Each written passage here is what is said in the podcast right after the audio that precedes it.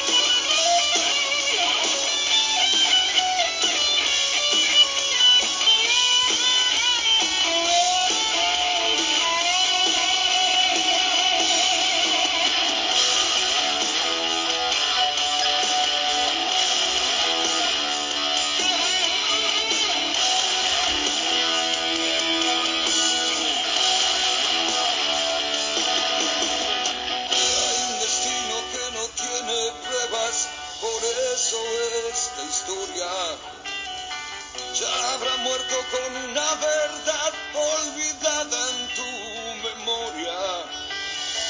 Será un camino que no tiene huella, la suerte que le ha tocado la estrella que te ha de guiar.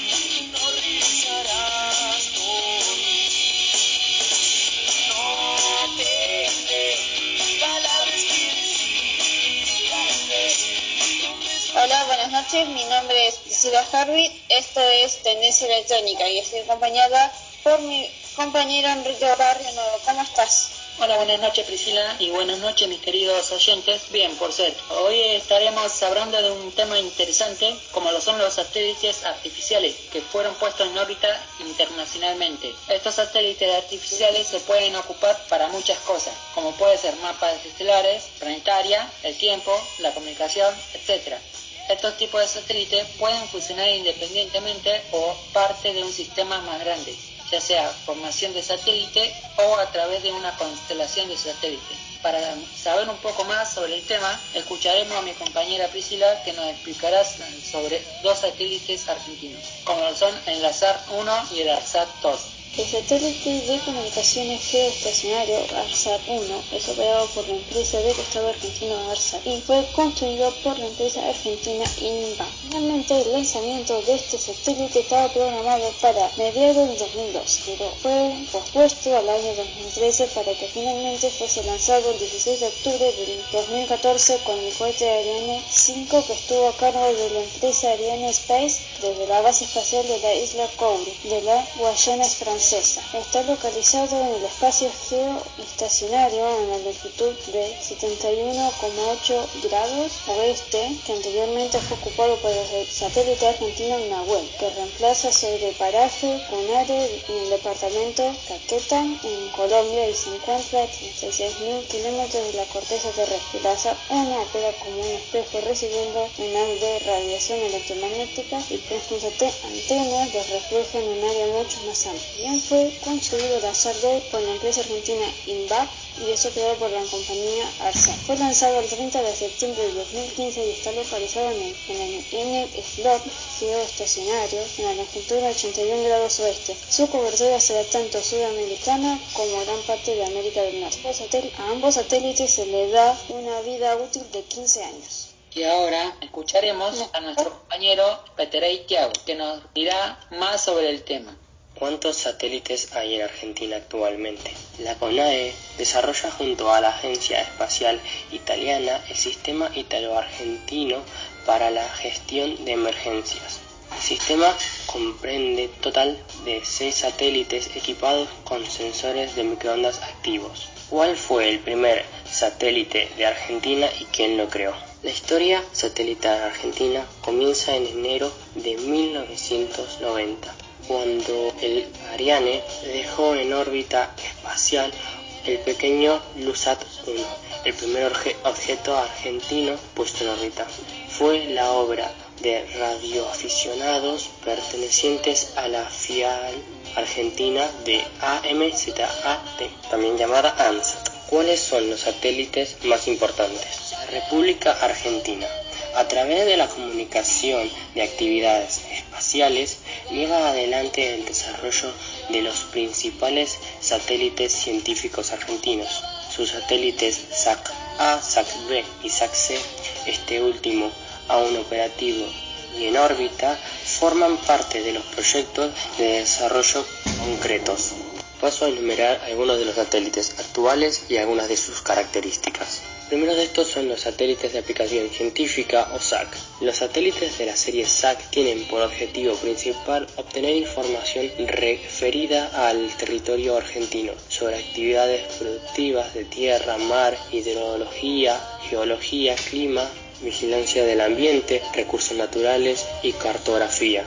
Más de 80 universidades, entre organizaciones y empresas nacionales participan en estos proyectos. Satélite SAC-A de valoración tecnológica. Es un pequeño satélite diseñado, integrado y construido por la empresa INVAB en los laboratorios de Villa Golf, bajo contrato de CONAE el SAC-A posee un peso de 68 kilogramos y sirvió para probar sistemas, ópticos de energía, de navegación y de guiados de control. SAC-B Astronomía. Se lanzó en 1996 con el objetivo de investigar las fuentes explosivas extragalácticas de alta energía. Su peso es de 191 kilogramos. Fue puesto en órbita montando el cohete estadounidense Pegasus LX debido a fallas en el vehículo disparado no pudo ser eyectado mismo y al quedar pegado se quedó sin energía por lo que pudo dar casas vueltas a la Tierra.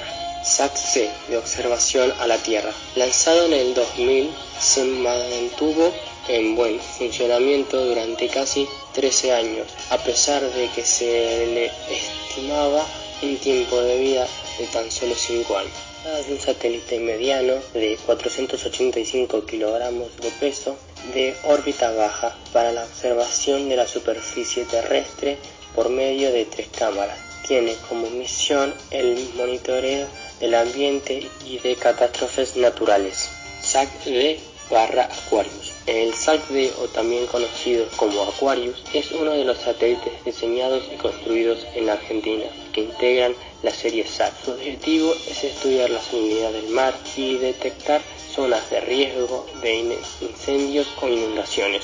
Ahora para finalizar paso a nombrar uno de los proyectos de satélite más actuales lanzado en el 2007, el PEWENSAT 1, un satélite con objetivos educativos construido totalmente en la Argentina, fue lanzado el 10 de enero de 2007 a la mañana. Abordó en un cohete desde una base aeroespacial de la India. El armado demandó cinco años y fue realizado por investigadoras de la Universidad Nacional de Comahue. Muy bien, iremos a un breve corte y ya regresamos. Desde 1980 formando el futuro.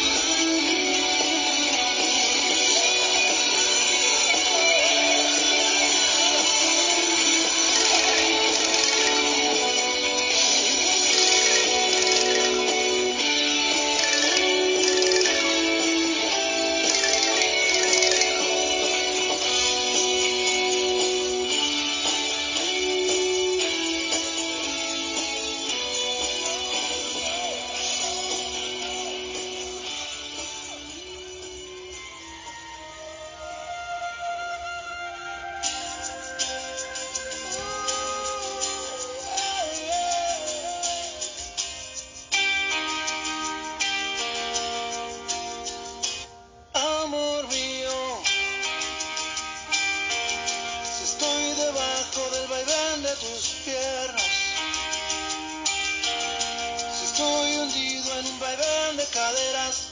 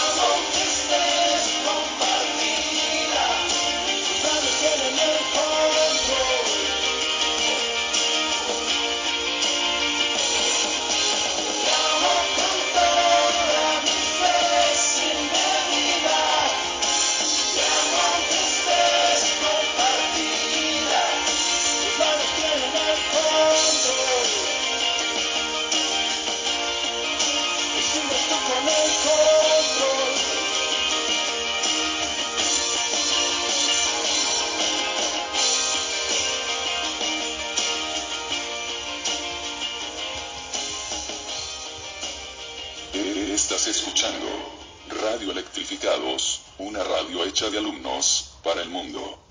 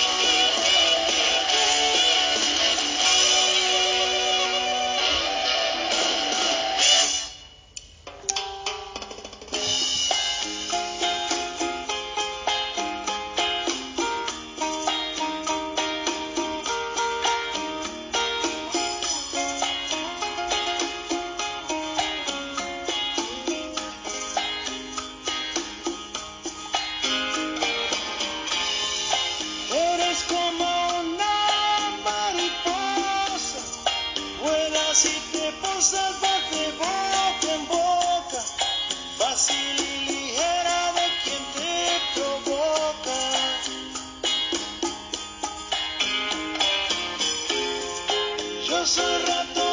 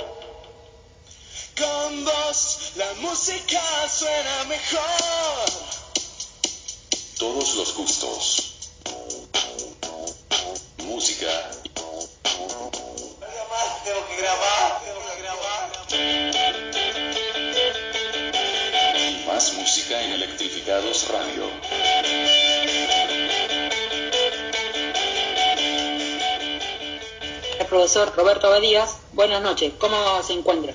¿Qué tal? ¿Cómo estás? ¿Todo bien? Acá estamos haciendo una pequeña entrevista para la técnica 2. Eh, vamos a responder algunas preguntas, así que bueno, estoy a disposición para lo que ustedes necesiten saber y sobre el evento que vamos a hacer sobre técnica 2. Sí, sí, de esto queríamos eh, hablar con usted eh, sobre el tema de este día miércoles 7 de octubre, a la que a las 17 horas se va a hacer una transmisión por YouTube eh, en el canal de jefaturas de José Paz sobre la ciberseguridad, privacidad y seguridad en Internet, ¿verdad? Sí, exactamente. O sea, el título de la, de la presentación es básicamente privacidad y seguridad en Internet. Este, y vamos a tratar algunos temas apuntados a lo que es la parte de privacidad y, seguridad justamente en Internet y en el, el, uso de las tecnologías. Me parece que es un, buen momento para ponerlo en práctica y para eh, explicar un poco cuáles son las, las cuestiones más este, importantes a la hora de manipular dispositivos este, tecnológicos que tengan conexión a Internet, cuáles son las cuestiones de seguridad en las cuales tenemos que reparar para, para poder ver algunas este, estrategias y no quedar expuestos en algunas situaciones, sobre todo con la información personal que manejamos día a día. ¿no? Eso es uno de los puntos importantes.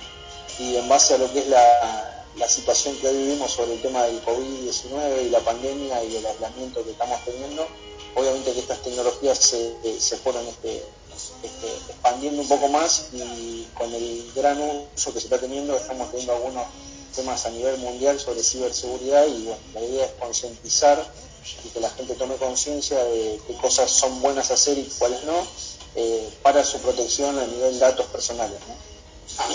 ¿Y quiénes son los que participarán en, en, esta, en este encuentro? ¿no? Bueno, la idea es que participe la comunidad educativa, padres, familias, este, ya se ha distribuido un par de flyers, digamos, con la información y los lugares donde se pueden ver. Eh, la idea es que alumnos de las escuelas, distintas escuelas de la zona, y los padres puedan este, estar presentes para la parte, de, digamos, de explicación y, digamos, tengamos en cuenta que es una, una charla, digamos, de persona a persona a nivel general, pero eh, sin mucha profundidad técnica, pero sí eh, reparando sobre algunas cuestiones sobre identidad digital, sobre seguridad personal de datos, sobre manejo de redes sociales, eh, brechas de seguridad que existen en aplicaciones, bueno, las cuestiones básicas que hacemos todos los días, este, bueno, con cuestiones apuntadas a la seguridad y por ahí algunos seguramente se va a preguntar si esto le llega a cualquiera o le pasa a cualquiera, y bueno, la verdad que todos los que tenemos dispositivos electrónicos hoy en la mano, que estamos conectados a una red de internet, eh, tenemos de alguna u otra forma alguna brecha de seguridad o algún problema de seguridad que, cubrir, ¿no? Eh, o que entender cómo funcionan para estar un poco más, este, más informados del tema. Hay abuso sexual por internet, hay este, este, pedofilia, hay un montón de cuestiones que apuntan a la parte de grooming, de acoso eh, cibernético, todo lo que tenga que ver con el perfil personal de la persona y bueno, obviamente engaños a nivel de, redes sociales que parecen ser reales pero en realidad no y juegan un poco con, las cuestiones personales de cada uno. Obviamente que cuando uno pierde la identidad digital dentro de las redes sociales o dentro de la vida digamos, tecnológica es bastante complejo recuperarse de eso, ¿no? Eh, que una persona se haga pasar por uno mismo y hacer un fraude electrónico o hacer una estafa o hacer algo referido a lo que es el mal uso de las tecnologías eh, por un fallo de ciberseguridad es bastante complejo de, digamos, de, revertirlo, este, además de, bueno, obviamente utilizar nuestra imagen para, para, hacernos quedar mal afuera, ¿no? Este, son muchos los aspectos de lo que es este, eh, la, la, seguridad en Internet y la privacidad. Eh, pronto haremos algún taller sobre grooming, sobre ciberbullying, este, que tenga que ver también con eso. Por ahí se pueden llegar a hacer algunos talleres de uso de celulares y, digamos, la parte de la seguridad básica que debería tener un teléfono celular para conectarse a Internet. Eh, todas las cuestiones, digamos, de, concientización sobre el uso de las tecnologías es importante. Eh, no muchos reparamos en eso, pero hoy en día estamos en una situación donde cada vez más se, se ven estos fraudes electrónicos que perjudican a mucha gente. Muchas gracias, profe, por eh, hablarnos sobre el tema que se va a hablar este miércoles 7 de octubre a las 17 horas por el YouTube. Eh, muchas gracias por dejar eh, que lo entrevistemos y saber un poquito más sobre el tema de, de lo que se va a hablar, ¿no? Perfecto, gracias a ustedes por la entrevista espero que se sumen a la propuesta. La idea es eh, tratar de concientizar y que la gente vaya viendo de forma más este, específica cuáles son los riesgos de, de, los dispositivos electrónicos, más allá de que sirven un montón para, para estudiar, para trabajar, eh, verle el lado positivo para lo que es el uso, el buen uso de las tecnologías y también saber que existe un lado que es bastante complejo y que deberíamos estar eh, empapándonos de a poco de cuáles son las normas de, seguridad para estar cubiertos en cualquier tipo de, situación de estafa o de, seguridad en Internet. Así que los espero este miércoles 7 de octubre a las 17 horas eh, en, la dirección de YouTube de Jefatura Digital este, para bueno, charlar un rato y, interiorizarnos un poco sobre esta situación que, bueno, que nos afecta a todos. ¿no? Sí, eh, muchas gracias por su tiempo. Y, no hay problema, eh, Gracias a ustedes, gracias a ustedes. Les mando un gran abrazo y bueno, estamos en contacto para cuando ustedes quieran, nos volvemos a conectar este, y charlamos un rato más. Está bien, está bien. Eh, un abrazo entonces también. O con el codo, como dicen algunos. Muchas gracias. Con el codo, por ahora con el codo, de lejos. Con el codo. No hay problema. Pronto nos vemos. Nos vemos. Chao. Perfecto, ya para finalizar quisiera darle las gracias a nuestros periodistas, eh, a nuestros operadores que en este tiempo de pandemia se están rompiendo el lomo laburando para que, para que todo esto sea posible, más que nada a ellos. Y muchas gracias a, Priscila por estar aquí presente y también dar una mano con todo esto. Muchas gracias Leo, eh, también le vamos a dar un agradecimiento eh, a los locutores, directivos y al profesor Daniel Palacios que sin él esto no sería posible.